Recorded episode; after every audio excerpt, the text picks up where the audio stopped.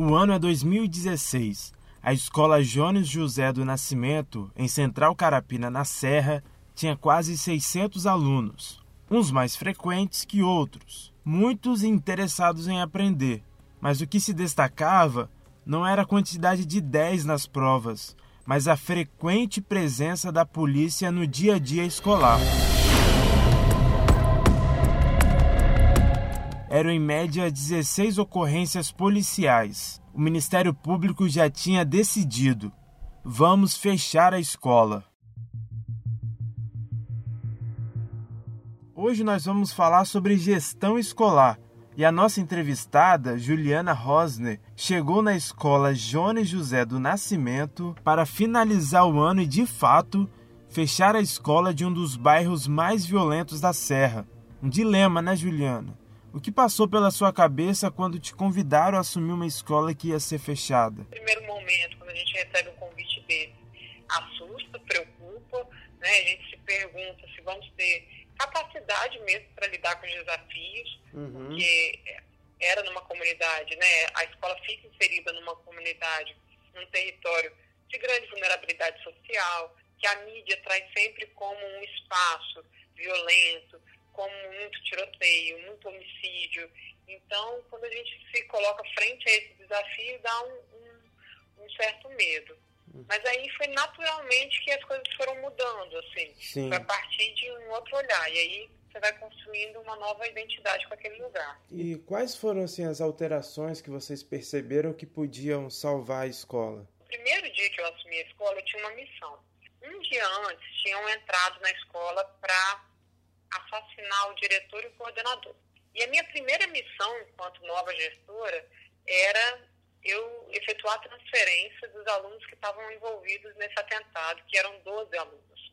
Eu estava de posse da secretaria quando o meu secretário falou assim, olha, Juliana, tem um pai aqui que não vai poder esperar a reunião com a patrulha, porque ele trabalha, mas ele pediu se a senhora pode atender, porque ele está disposto a dar transferência, a combinar, a fazer o que tiver que fazer.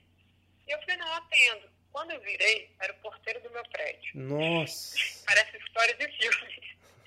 Era o porteiro do meu prédio. E eu falei, fulano! Aí ele falou, uai, senhora trabalha aqui? Eu falei, então, estou assumindo hoje. E aí a gente sentou e eu fui pedir que ele conversasse, que ele me explicasse com um olhar de pai o que estava acontecendo. Uhum. Né? Porque já era um outro olhar.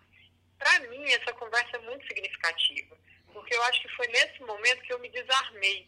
Quando a gente vai para um cenário violento, em geral a gente põe uma capa protetora, assim, de medo e de defesa mesmo. E a primeira situação foi extremamente humana. Foi de uma pessoa que eu conhecia, foi ouvindo uma história do olhar de quem estava tá de fora. Era o pai me contando o que aconteceu para chegar naquele lugar. Aquele momento mudou toda a trajetória e a forma que a gente decidiu encarar a escola ao olhar para a escola fisicamente, eu também encontrei um cenário muito feio, muito escuro, muito quebrado, vandalizado. Então, lembrei das teorias né, que falam do, do vidro quebrado. Sim. E aí, onde o espaço já é comprometido, acaba que as pessoas destroem mais, porque ele já está estragado mesmo, então o sentimento é de maior destruição. E aí a gente começou a trabalhar a partir desse olhar de resgate de resgate de uma história. Não era nem com a ideia da escola permanecer aberta, mas era com a ideia de dar àqueles estudantes um cenário legítimo, digno, um cenário de educação mesmo. E isso fez toda a diferença. Tanto que a gente conversou com a Secretaria de Educação, conversou com os órgãos responsáveis na época e mudamos as estratégias com esses estudantes. Os estudantes não foram expulsos, eles tiveram consequências internas dentro da escola onde foi feito um trabalho pedagógico de resgate e a gente não precisou depois ter nenhuma medida punitiva com esses estudantes. Eles foram realmente sendo transformados aí no processo.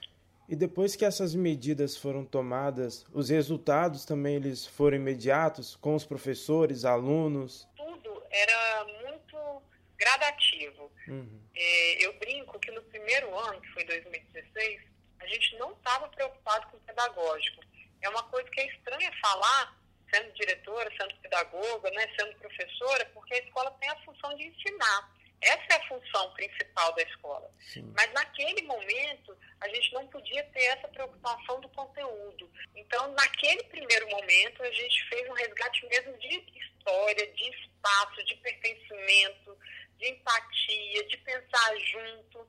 E aí os resultados foram acontecendo. Se eu falar para você que logo de cara todos os professores compraram a luta, não. Eles também estavam cansados. Eles também estavam num espaço que não dava a eles condição de sonhar, condição de realizar, condição de dar uma aula legal. Então, no primeiro momento, eu não tive apoio total, nem da equipe, nem dos estudantes. Mas a gente foi tendo apoio de algumas pessoas.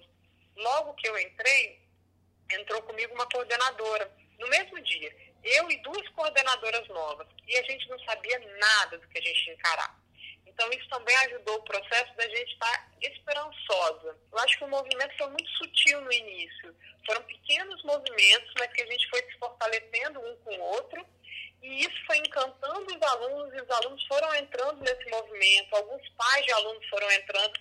Então, foi gradativo, foi a princípio muito mais intuitivo do que uma coisa pensada, planejada, mas foi extremamente significativo, porque aí a gente tem todos os resultados que hoje, três anos depois dessa história toda, é uma escola reconhecida nacionalmente, é uma escola premiada. Né? A gente tem cinco prêmios estaduais, dois prêmios nacionais, tem resultados de aprendizagem no PAEBS, que é o índice que mede a aprendizagem externa aqui no Espírito Santo, muito significativos. Então, assim, é, é legal olhar para trás e ver que deu certo, que através da humanização dos espaços, através de repensar, ressignificar a escola, foi possível garantir a aprendizagem. Na outra escola que você estava também, você chegou nesse num ambiente assim de crise ou não? Na outra escola foi mal bacana, porque era numa comunidade muito diferente, muito participativa, parecia uma escola mais interior, aquela característica mais próxima, os Sim. pais indo na porta, desejando uma boa aula, né, muitos indo de bicicleta e tal.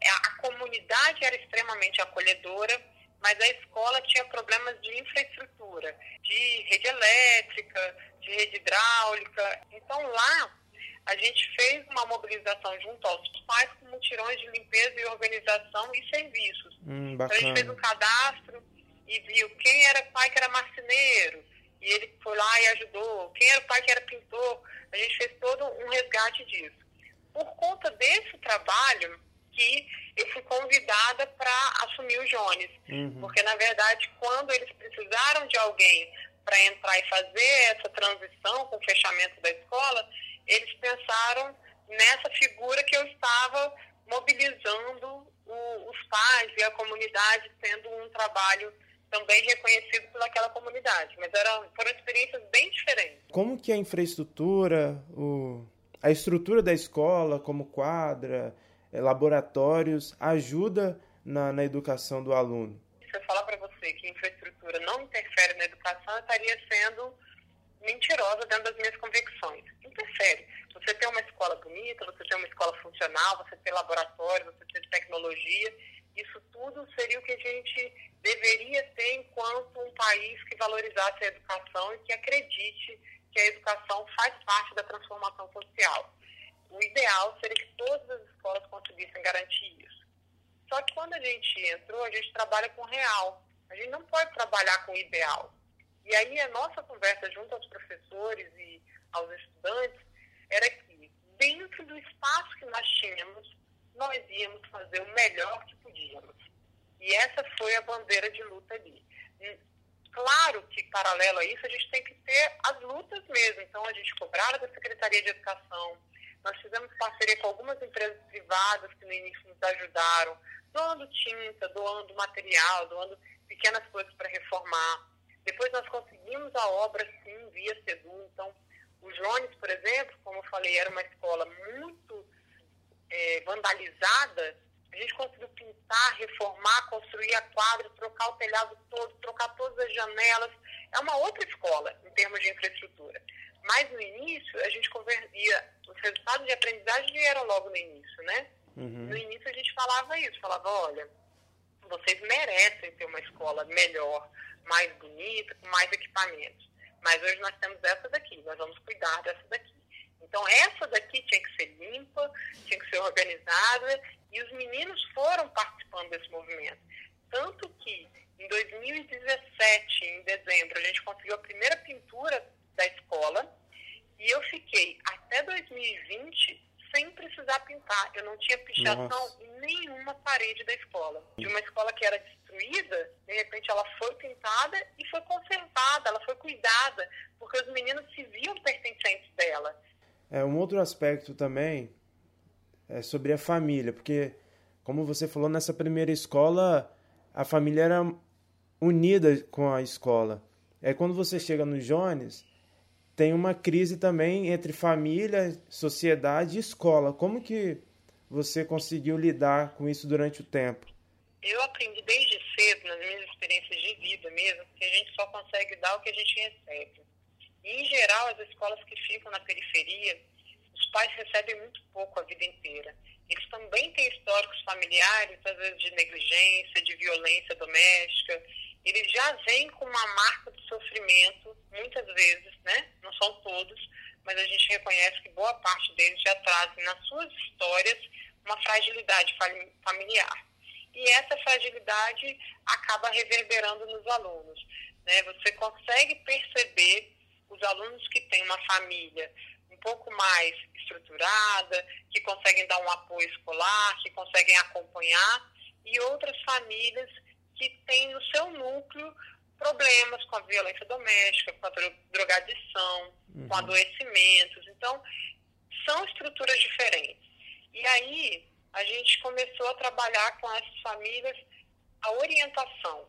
Como mãe, quando você é chamado para uma escola para só ouvir reclamação, né, mãe, pai, avó, Todas as vezes você vai lá para dizer que seu filho não quer ficar na sala de aula, ou que seu filho está dormindo, ou que seu filho bateu num colega, você fica meio que sem ação, porque aquela situação aconteceu dentro da escola. Uhum. Então, nós não chamamos família para resolver problemas de dentro da escola. Nós começamos a chamar a família para ouvir, para aconselhar, para orientar, para falar, mãe, ele está indo dormir tarde, por isso que ele está dormindo aqui de manhã na sala de aula e a mãe fala, ah, mas é verdade, ele fica no celular até tal hora. e aí a gente falava, então, mãe, você tem que tirar o celular dele, porque você é a mãe dessa relação. Então a senhora vai lá, a senhora desliga a internet, tira o cabo da internet e esconde a internet. E aí a gente começou a chamar essas famílias muito mais para orientar, para parabenizar, para mostrar o que eles estavam fazendo, que fossem apresentações simples do dia da água, do dia da mulher, que fosse uma coisa pequena, mas para falar, olha mãe, como que seu filho é maravilhoso, ele é bagunceiro, ele é levado, ele é danado, mas é criativo. Olha como que ele participou dessa atividade, que maravilhoso. E isso fez com que as famílias não tivessem medo de nos procurar. Uhum. Elas começaram a nos procurar também para pedir ajuda, para pedir orientação. E aí, realmente, é o que você falou na, na sua frase: é uma parceria. Como é que a escola promove uma parceria? Eu acho que não é pela via da cobrança, não é pela via da responsabilização, da culpabilização, sabe? Chamar para dizer, olha, seu filho é mal educado, é muito cruel numa sociedade tão desigual quanto a gente ainda vive, né? É mal educado por quê? Quais são as condições de educação externa que essa família tem? Quais foram os acessos dessa família? E se você fosse destacar, assim, é, os pilares de uma escola acolhedora, Quais seriam esses pilares? Acho que a escuta, a escuta verdadeira, não é você perguntar e já ir atropelando na resposta, mas de fato você escutar com atenção e querer entender o que está por trás daquela fala, daquela agressividade ou daquela atitude. Né? O diálogo, o envolvimento, o pertencimento. Esses estudantes eles têm que saber que a escola é deles não é do professor, não é do diretor. A gente fala, eu estou de passagem ali. Aquele espaço é deles. Depois deles vem os primos, vem os filhos. A escola tem 35 anos, então a gente atende muitos alunos que os pais estudaram lá. E aí é importante que eles percebam isso enquanto comunidade, que a escola é deles. Então, gerar o pertencimento, despertar o protagonismo, abrir espaço para que eles realmente tenham voz porque é muito simples a gente falar assim, ah, eu vou dar voz aos meus alunos. Não, eles já têm. Essa voz está na rua, essa voz está na poesia que eles leem, essa voz está na atitude, eles já têm voz. Só que uhum. será que a escola abre espaço para que essa voz aconteça? A escola acolhedora é essa, é essa escola que entende que você não é mais dono de nada, que você, a gente não tem certeza nenhuma de futuro. A escola ela precisa ser menos pretensiosa nesse sentido de acreditar que ela tem todas as respostas. Eu vejo que nós temos que criar perguntas e esses meninos que vão dar conta de responder essas perguntas conforme uma sociedade que eles estão inseridos, né, que eles uhum. pertencem. Para a gente já caminhar assim para o final, queria que você fizesse um panorama do que você já observou na escola desde quando você chegou até aqui e dizendo qual o papel da escola e do espaço físico da escola dentro de uma comunidade. Então, quando eu cheguei na, na escola, a gente vai com os nossos conhecimentos daquele momento, né? E as armas que a gente tem. Como eu te falei, eu estava dura, eu estava endurecida com uma capa de que eu precisava resolver de qualquer jeito aquilo ali e na brutalidade, assim, sabe? Porque a arma que eu tinha, a arma que eu conhecia, era dessa ameaça. E aí eu tive que me reinventar e respirar fundo e falar, caraca, como é que a gente faz essa molecada gostar disso aqui?